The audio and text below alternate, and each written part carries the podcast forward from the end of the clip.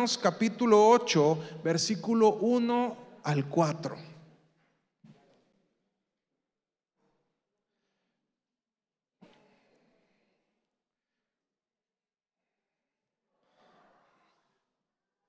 Me, se me hizo curioso cuando le preguntaba a Dios qué es lo que íbamos a hablar esta semana y me daba una palabra que seguramente usted ha escuchado en las películas del viejo oeste. Los forajidos. ¿Usted sabe lo que es un forajido? A ver, ¿qué es? Alguien que anda oyendo la justicia. Muy bien. Acá, Mónica. ¿Aplica bien? Pues muy cercano la definición de diccionario que nos daba Liliana. Forajido o forajida es alguien que vive fuera de la ley y alejado de lugares poblados, huyendo continuamente de la justicia. Y recordamos esas películas donde salían con su sombrero, sombrero así medio tapándole los ojos, porque su pistola, los pistoleros más rápidos del oeste. Romanos 8, 1 al 4 nos dice, ahora pues ninguna condenación hay para los que están en Cristo Jesús, los que no andan conforme a la carne, sino conforme al Espíritu. Aquí hago un paréntesis, esto eh, no está en los manuscritos originales. En los manuscritos originales eh, dice, ahora pues ninguna condenación hay para los que están en Cristo Jesús, la traducción literal. Lo otro ha sido ahí una cuestión de, de agregar, aunque viene más abajo. Dice, porque la, la, ley del Espíritu de vida en Cristo Jesús me ha librado de la ley de pecado y de la muerte. Porque lo que era imposible para la ley, por cuanto era débil por la carne, Dios enviando a su Hijo en semejanza de carne de pecado y a causa del pecado, condenó al pecado en la carne, para que la justicia de la ley se, se cumpliese en nosotros. Ahora sí que no andamos conforme a la carne, sino conforme al Espíritu. Una de las causas por las que más nos solemos alejar de Dios es porque sentimos que somos pecadores. Si usted revisa la historia de los forajidos, eh, son personas que normalmente cometieron un error y buscaron durante toda su vida reivindicarse sin sentirse lo suficientemente valiosos, lo suficientemente buenos para volver a la sociedad. Usted ha escuchado a Robin Hood. Robin Hood era un forajido también alguien que tenía cuentas pendientes con la ley, no se mezclaba con la sociedad porque seguramente si andaba ahí lo iban a apresar, pero andaba buscando siempre hacer algo bueno.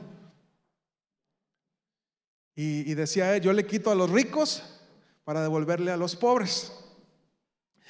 Eh, el pecado nos aleja inevitablemente de Dios, pero muchas veces en vez de aceptar ese pecado y enfrentar la justicia, terminamos viviendo como forajidos.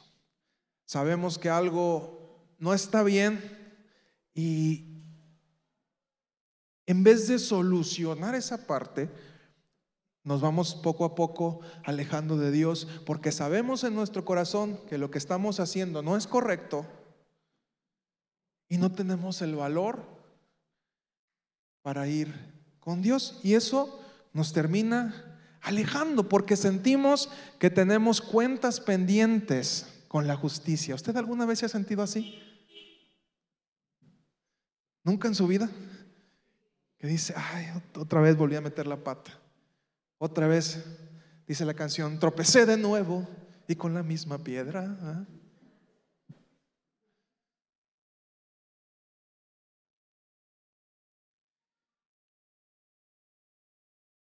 Y lo más triste de este asunto es que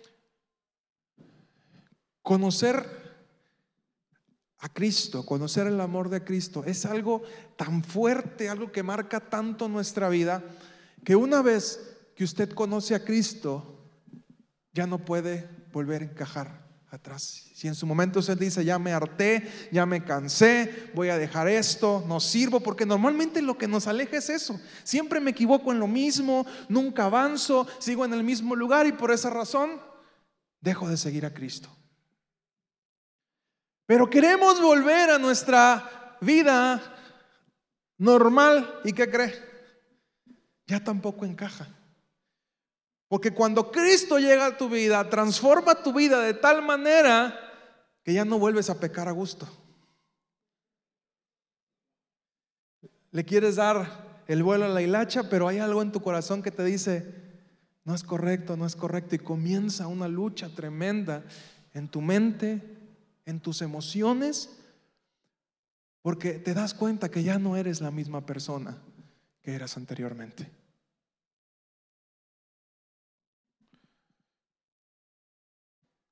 Y llegamos al punto donde ni nos sentimos parte de la iglesia, ni nos sentimos parte del pecado.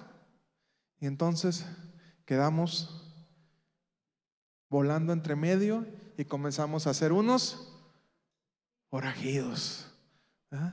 Porque tratamos de hacer algo bueno para reivindicarnos, pero tampoco acabamos por irnos al otro lado. Todo porque creemos que no tenemos el estándar o que no llegamos a una media, al menos de decir, ya no sigo pecando. Dígame por favor, ¿quién no peca aquí? ¿Quién dice, yo ya una transformación completa y total en mi vida? Soy libre del pecado, soy santo, ¿Alguien? ¿Cuántos pecan entonces? ¿Cuántos cometen errores? Levante su mano. ¿Tú no, Beto? Beto es perfecto. Está bien, Beto. ¿eh? Si no, le preguntamos a Brenda, ¿eh? ahorita a ver si no.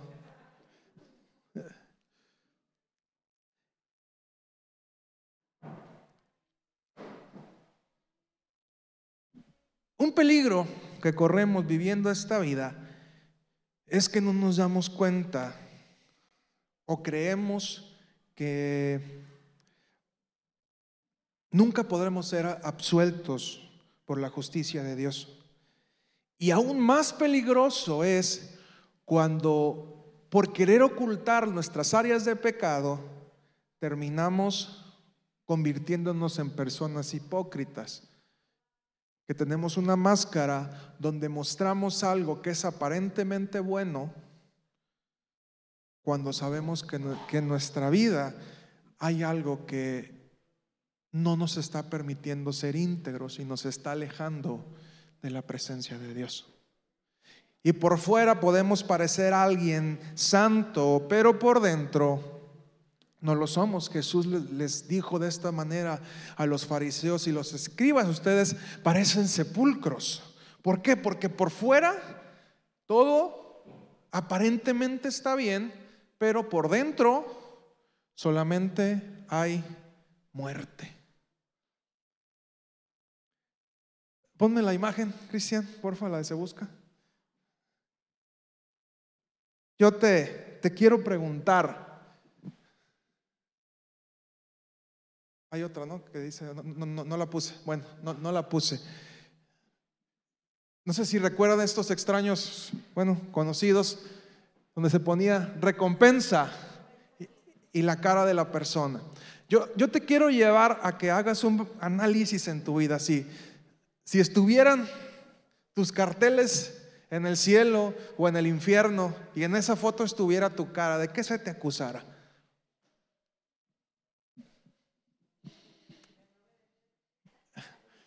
Ya, ahí dijo alguien, te lo dejo de ejercicio. ¿De qué se te acusaría? ¿Qué dirían si estuviera ahí la cara de Gael? Se busca. ¿Por qué se busca Gael? ¿Por qué se busca Maite? ¿Por qué se busca Karina? ¿Por qué se busca Samuel? ¿Eh? ¿Qué dirían?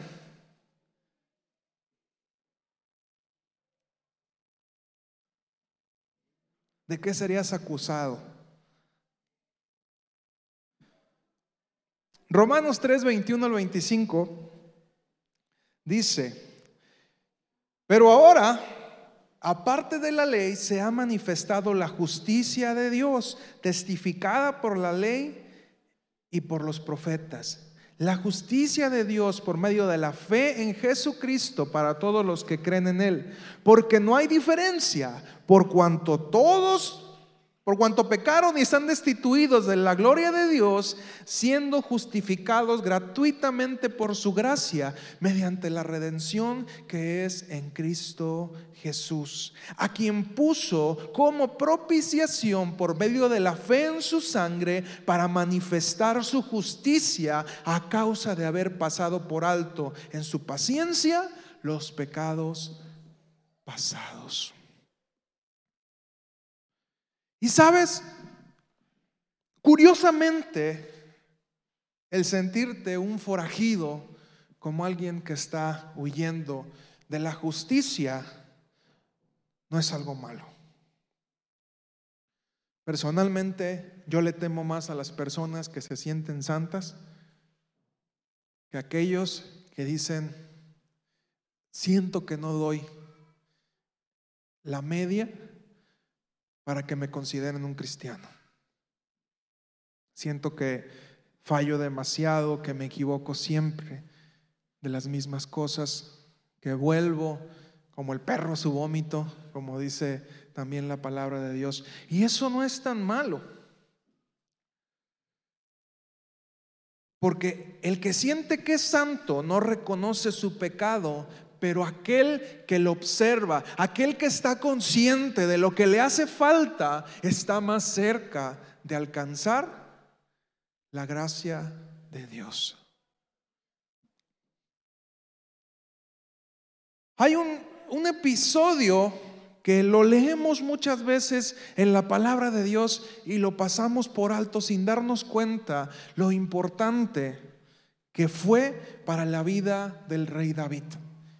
Y esto está en el libro de Primera de Samuel capítulo 22 versículo 1 y 2. Vamos a leer, pero usted puede leerlo en su casa todo el capítulo. Dice, entonces David salió de Gat y escapó a la cueva de Adulam. Al poco tiempo sus hermanos y demás padres se unieron a él allí. Luego comenzaron a llegar otros hombres que tenían problemas o que estaban endeudados o simplemente estaban descontentos. Y David llegó a ser capitán de unos 400 hombres. ¿Quiénes se juntaron con David? Los forajidos.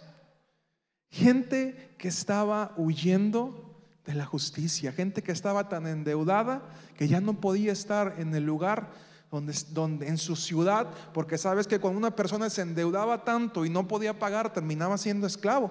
Entonces, ¿qué hacía esta gente? Se iba a vivir a los montes, se iba a vivir a, a los valles, a las montañas, a los desiertos, para evitar enfrentarse con la justicia. Y dice la palabra que David recibe a su familia, pero también recibe a un montón de personas que tenían serios problemas consigo mismo y que no encajaban en la sociedad. Y fueron esas personas las que terminaron formando un ejército con David. El detalle que es curioso darnos cuenta que esos hombres que en su momento eran personas que eran considerados problemáticos para la sociedad, terminaron siendo los valientes del rey David. Terminaron siendo las personas que cuidaban de la seguridad del rey. Pasaron de ser forajidos a ser autoridad. Cada una de estas personas eran algunos que venían huyendo de su pasado. Y muchas veces nos encontramos así, huyendo de lo que hicimos, huyendo de los errores que cometimos, pagando las consecuencias de los errores que cometimos y sintiéndonos miserables por nuestro pasado. Incluso el mismo rey David, en que en ese momento estaba ungido como rey, pero no era todavía formalmente el rey de Israel, también era un forajido. David se encontraba en las montañas huyendo de su suegro, el rey Saúl. ¿Cuántos aquí huyen de su suegro?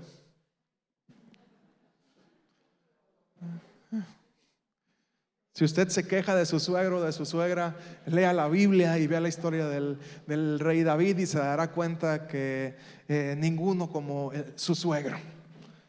Quería matarlo cada vez que tenía la oportunidad, quería matarlo. Y bueno, a lo mejor si es su caso, eh, de veras lo compadezco mucho, pero siéntase identificado y diga, yo soy como el rey David, mis suegros me quieren matar.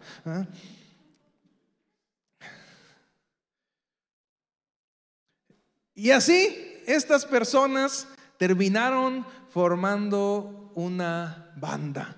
Y es curioso, pero como lo hemos comentado antes, uno termina atrayendo a personas que son como tú. El rey David, forajido, terminó atrayendo a otros forajidos. ¿Por qué? Porque sabían que a todos los buscaba la ley. Entonces, ¿cuál es la forma más segura de vivir? Pues con otros forajidos. Porque si nos agarran a uno, nos agarran a todos y estamos unidos, nos defendemos entre todos, tenemos un enemigo en común y hacemos un equipo. Yo te haría esta pregunta, ¿qué personas se acercan a ti? Luego dices, ay, es que se me acercan puras personas amargadas, puras personas con problemas, puros enojones, y yo te diría, hola.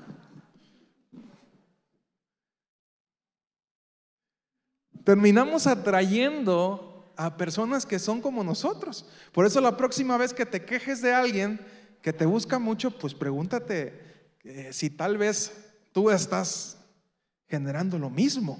Es que pura gente problemática se me acerca. Bueno, pues a lo mejor tú eres una gente problemática también y tendrás que, unirte con ellos y trabajar juntos en un fin común y crecer.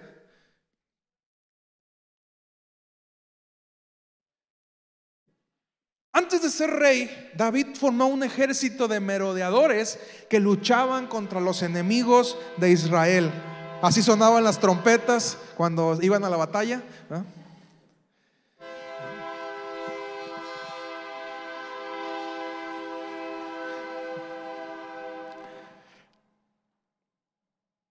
Incluso en un tiempo el rey David se fue a vivir a la tierra de los filisteos. Y si usted recuerda, unos años atrás, el mismo David había matado a Goliat, que era filisteo. Pero huyendo del rey Saúl, tuvo que irse a vivir pues a un lugar donde Saúl no pudiera entrar para poder salvar su vida.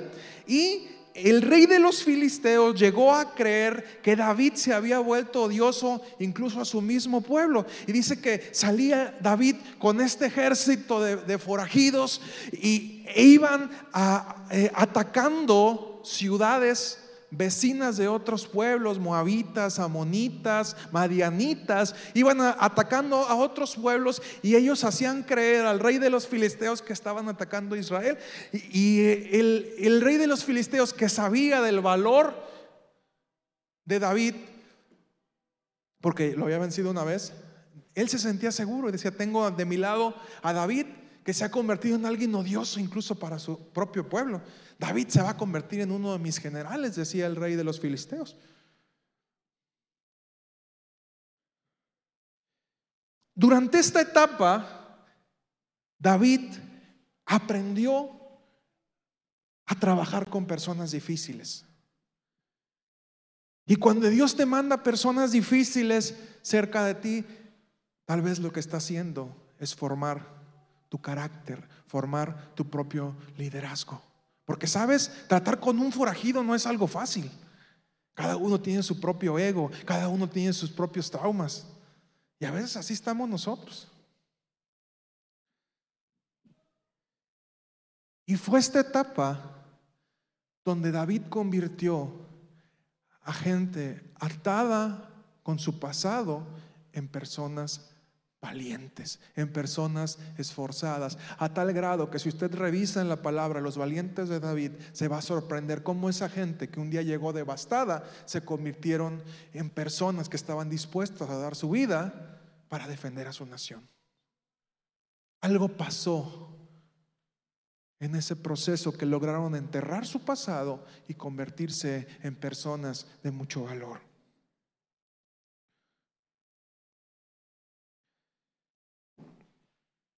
No sé qué tanto creas que has hecho. Lo que sí puedo decirte es que cuando tú estás en el proceso adecuado, con la compañía adecuada, Dios puede hacer grandes cosas contigo. Lo primero que me topo cuando le digo a alguien, mira, Dios quiere levantarte, Dios tiene algo para ti, Dios tiene un llamado, Dios tiene un propósito, y a veces uno puede ver el llamado y el propósito muy grande en las personas y las personas no lo creen, y lo que me encuentro siempre es eso, es que yo no me siento que sea tan bueno para poder hacer eso que tú me dices que Dios me llama. Y eso cuando te lo dice una persona, pero también muchas veces renegamos con Dios y le decimos, Señor, es que tal vez te estás equivocando, yo no soy esa persona. Mira, yo he venido batallando con todo esto, estoy endeudado, estoy emproblemado, estoy huyendo de la ley, tengo tantos y tantos y tantos errores, dice mi hijo.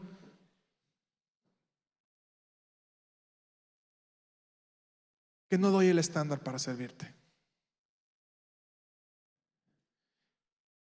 Y lo que yo quiero decirte en este día es que Dios no va a encontrar personas perfectas para querer servirle. Así como en tiempos de David, lo que Dios está buscando es un montón de forajidos que estén dispuestos a enterrar su pasado y decir, Señor, estoy dispuesto a servirte. No sé qué tanto crees que te has equivocado, no sé qué tantos errores crees que has cometido, o no sé qué tan indigno te sientas para servir a Dios. Lo único que puedo decirte es que Dios no está buscando ese tipo de personas perfectas, sino que Dios está buscando personas como tú y como yo. Que a lo mejor nos estamos encontrando huyendo de un montón de cosas que creemos que nos alejan de Dios.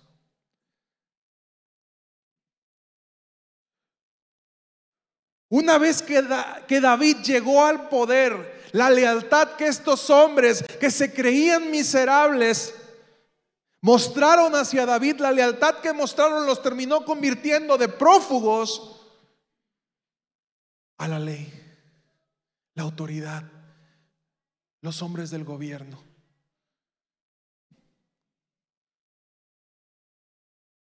La lealtad que tuvieron para con el rey David terminó por absolver sus pecados, sus errores. Una vez que David toma la autoridad, una vez que David toma el poder, nadie se acordaba ya de los errores que estos hombres habían tenido, porque en ese momento pasaron de ser lo peor a ser lo mejor. Y lo mismo sucede con nosotros. Una vez que pasamos a estar con el Rey de Reyes, lo que nosotros hicimos queda atrás y somos absueltos por la justicia de Dios. ¿Puedes creerlo?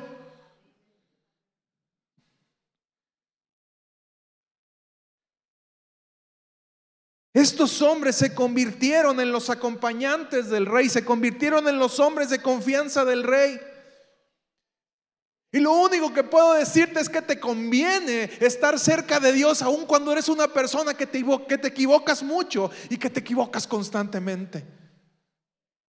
Aun cuando eres una persona que crees que no eres digna de estar delante del rey, ese tipo de personas son las que Dios está buscando para formar en ellas ese carácter.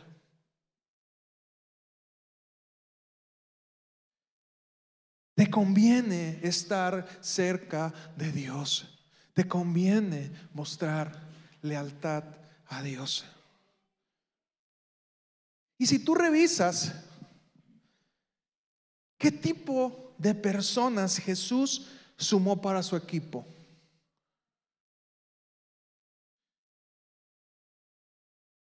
Yo me hago esta pregunta, ¿por qué Jesús no fue directamente al templo? ¿va? ¿Por qué no llegó al templo y dijo, bueno, aquí están los más estudiados? Esto es el maestro fulanito, el maestro sutanito. ¿Qué tipo de personas eligió Jesús para que fueran su equipo? Un tal Simón, un hombre con un carácter muy débil.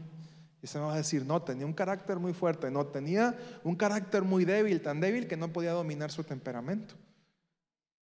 Un hombre explosivo.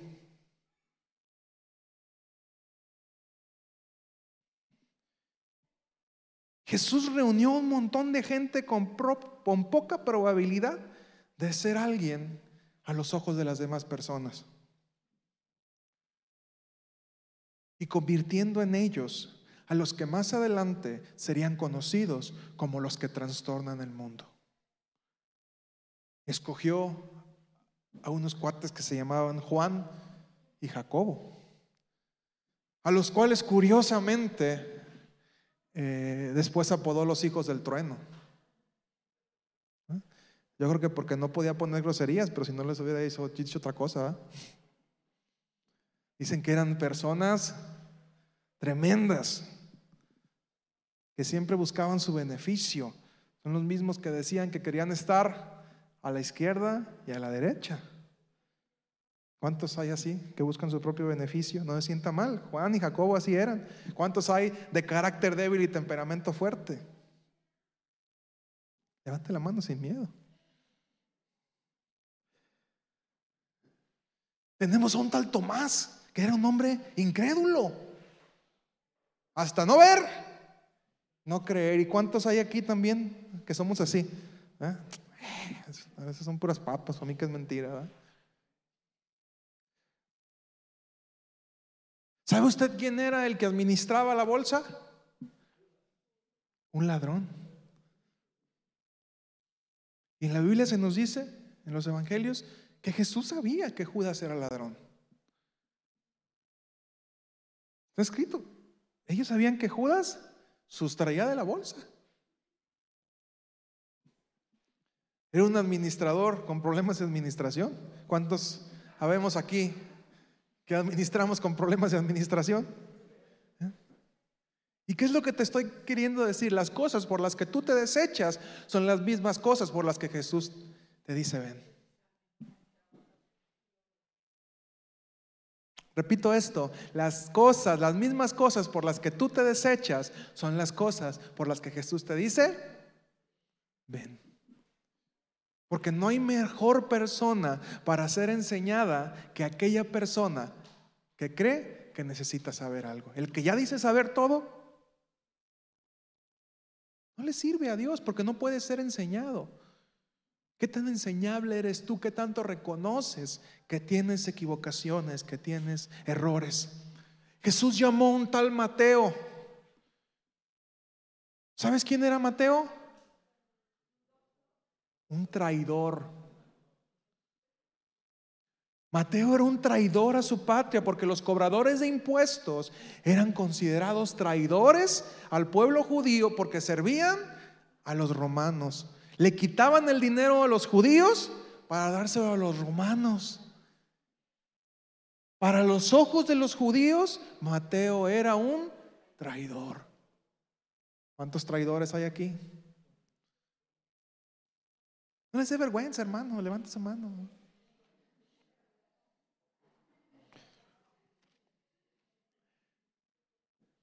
Dentro del equipo de Jesús también encontramos guerrilleros, el celote. Simón el celote, así, así es su nombre, no te creas que... ¿Mm? Encontramos 12 célebres personajes y bueno, acabamos con el último, el que fue llamado después y él mismo se reconoce como abortivo, un asesino. ¿Ha escuchado usted acerca de Pablo? ¿Y cómo Jesús mismo se le presentó. O sea, Jesús mismo tuvo que venir, volver y presentársele personalmente a Pablo. Y después le dice a Ananías, cuando no, pero era, creo que sí Ananías, se me fue el nombre, pero es el que, el que va y ora por él, para que, para, Ananías, para que recobre la vista. Y le dices, oye Señor, pues tú quieres que vaya, e, e, este mata cristianos. Ve, ve y dale la vista tú a mí para que me mandes, me vaya a dar cuchillo. Y dice, eh, porque instrumento escogido me es este. Híjole, el asesino. Así es de que déjame decirte una cosa, si estás esperando a convertirte en alguien perfecto para servir a Dios, no puedes estar más equivocado. Desde aquellos tiempos hasta los tiempos de ahora, Dios sigue buscando forajidos para su reino.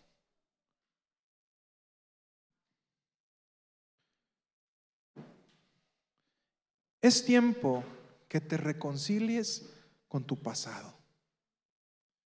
O a lo mejor tu pasado que se está convirtiendo en un presente. O que sigue siendo un presente. Que sigues batallando con las mismas cosas, que sigues equivocándote con las mismas cosas, cosas que tú sabes que no son correctas. Hasta el último momento Jesús confió, en Judas. Y estando en la cena de Pascua le dijo, lo que tengas que hacer, hazlo pronto. Todo el tiempo Jesús supo que Judas lo iba a traicionar. ¿Y sabes qué? Eso no hizo que Jesús dejara de confiar en él. Ahí lo tenía con él.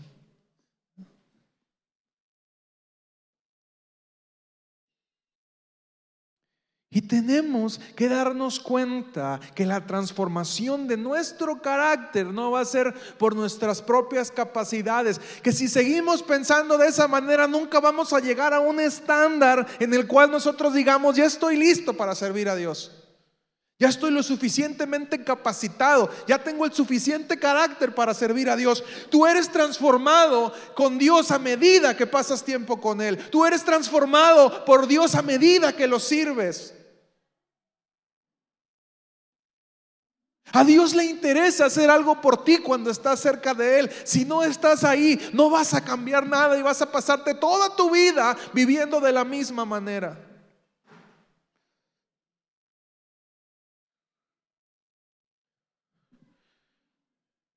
Es tiempo de dejar de huir por quien crees que eres y ponerte a cuentas con Dios.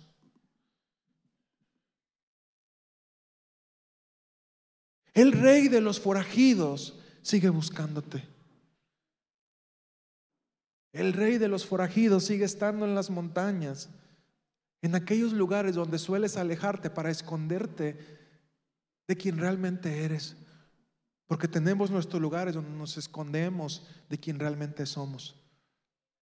Aprendemos como cristianos a mostrar una cara en la sociedad Pero el rey sigue estando presente en aquellos momentos donde eres realmente tú, donde te ocultas, donde hablas palabras que sabes que no debes de hablar, donde haces cosas que sabes que no debes de hacer. En esos lugares donde te escondes, ahí sigue estando el rey de los forajidos esperando a que le sigas. En los momentos donde ves cosas que sabes que no debes de ver, ahí sigue estando el rey de los forajidos esperando a que te acerques con Él. A que decidas comprometerte a seguirle. Y si vemos el ministerio de Jesús, fue, como les decía a sus discípulos, sígueme, sígueme. Mateo, sígueme. Pedro, yo te voy a hacer pescador de hombres. Ya aprendiste a ser pescador, ahora te voy a hacer pescador de hombres. Sígueme. Y Jesús no va a hacer el llamado dos veces. Va a pasar, va a decir, sígueme. Juan, Jacobo, síganme.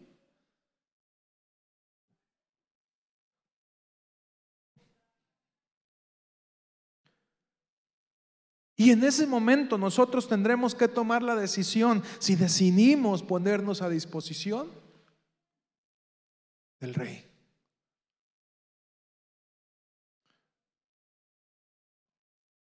Si queremos continuar en nuestro camino inútil de la búsqueda de la perfección. Tal camino no existe.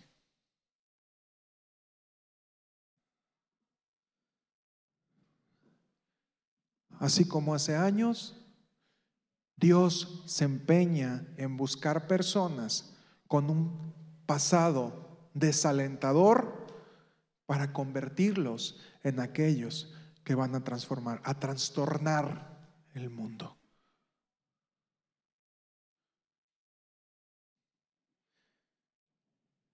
Y yo te hago esta pregunta. ¿Qué necesitas para aceptar el llamado de Dios? ¿Cuál ha sido tu lista de requisitos? Es que tengo que ser así, es que tengo que ser así. ¿Qué necesitas para dejar ese pasado atrás y convertirte en un seguidor de Jesús? ¿Cuál es tu excusa? Tus errores, tu pasado, tu trabajo, También hubo personas que decidieron no dejarlo. Y tenemos la historia del joven rico.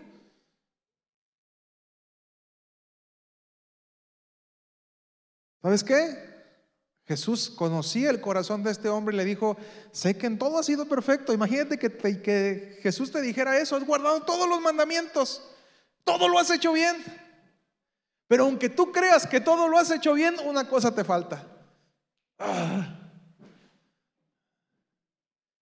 Y le dijo, vende todo lo que tienes, dalo a los pobres y sígueme.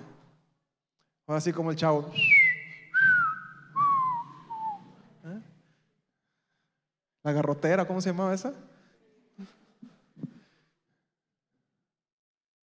¿Cuál es tu excusa para no comprometerte con Dios? ¿Qué pecado crees que cometes que sea tan grande para que no te puedas comprometer con Dios.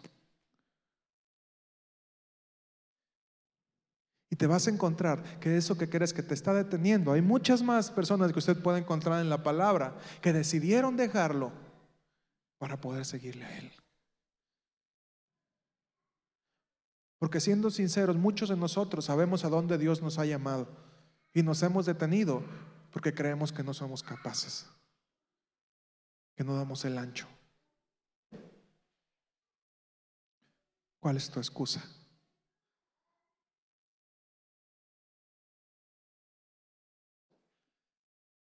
¿Cuál es tu excusa? ¿Cuál es tu excusa?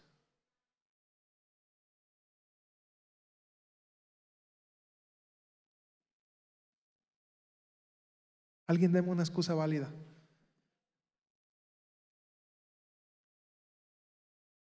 Alguien que me diga, yo soy malo, bien malo.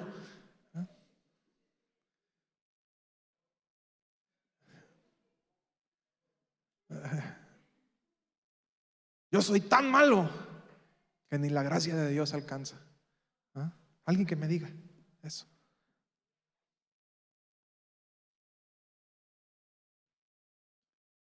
Dice la palabra que su amor es tan grande tan alto, tan profundo, que no hay forma en la que ni tú ni yo podamos apartarnos de su amor. Ponte de pie, por favor.